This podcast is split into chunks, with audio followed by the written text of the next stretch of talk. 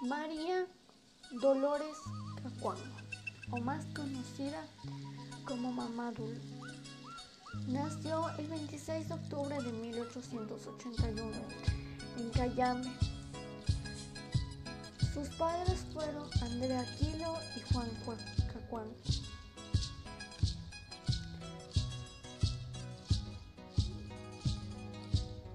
Fue emprendedora del Partido Comunista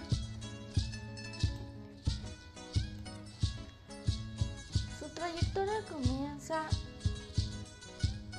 en el ámbito político. En 1944 participó en la creación de la primera organización indígena del Ecuador, en el que se dominó la Federación Ecuatoriana de los Indígenas, auspiciando el Partido Comunista del Ecuador.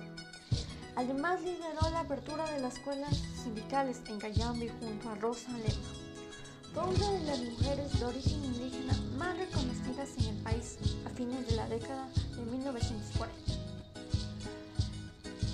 La ley reforma agraria en el Ecuador tuvo una fórmula en octubre de 1973 con el objetivo de hacer una reforma en el régimen de tenencia fruto de la tierra para detener las ofensivas de los campesinos rebeldes y precautelar la productividad de las haciendas.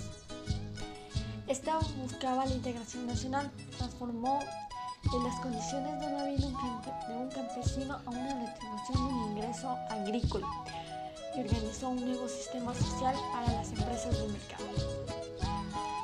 La reforma agraria marcó el inicio de un proceso de territorialización sobre importantes espacios rurales ubicados en el cantón de Cayambe.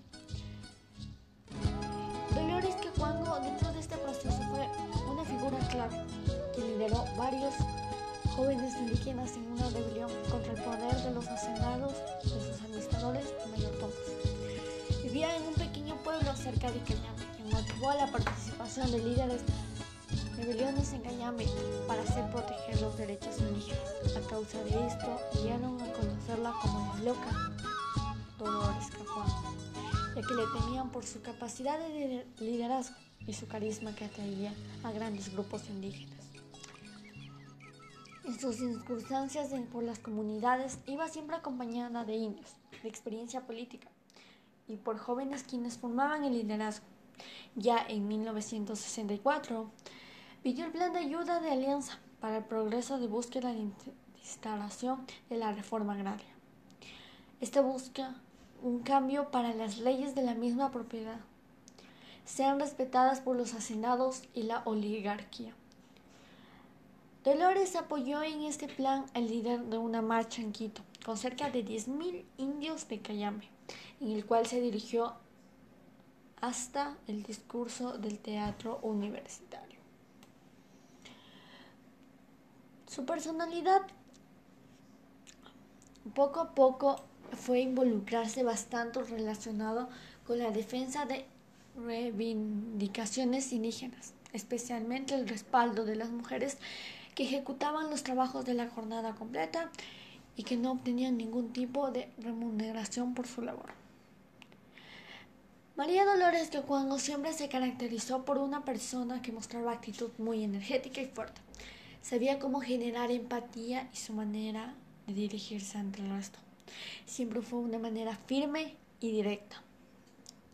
Contaba con una gran capacidad para entender que los acontecimientos inmediatos debían una respuesta y un alimento ante cualquier circunstancia. Su gran fluidez para haber expresado fácilmente todo lo que quería decir le llevó a tener este don de comunicar y convencer a la gente de lo que es correcto y de lo que no es.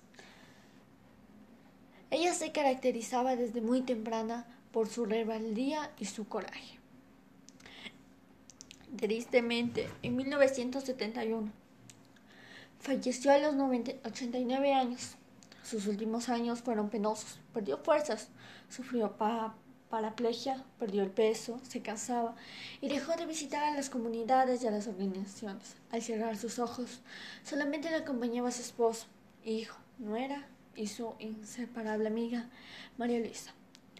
Somos como la paja del pargo. Si estamos solos, el viento lleva lejos pero todos juntos en un costal, nada hace viento, bambolea, pero no nos hará caer. Dolores Caguán.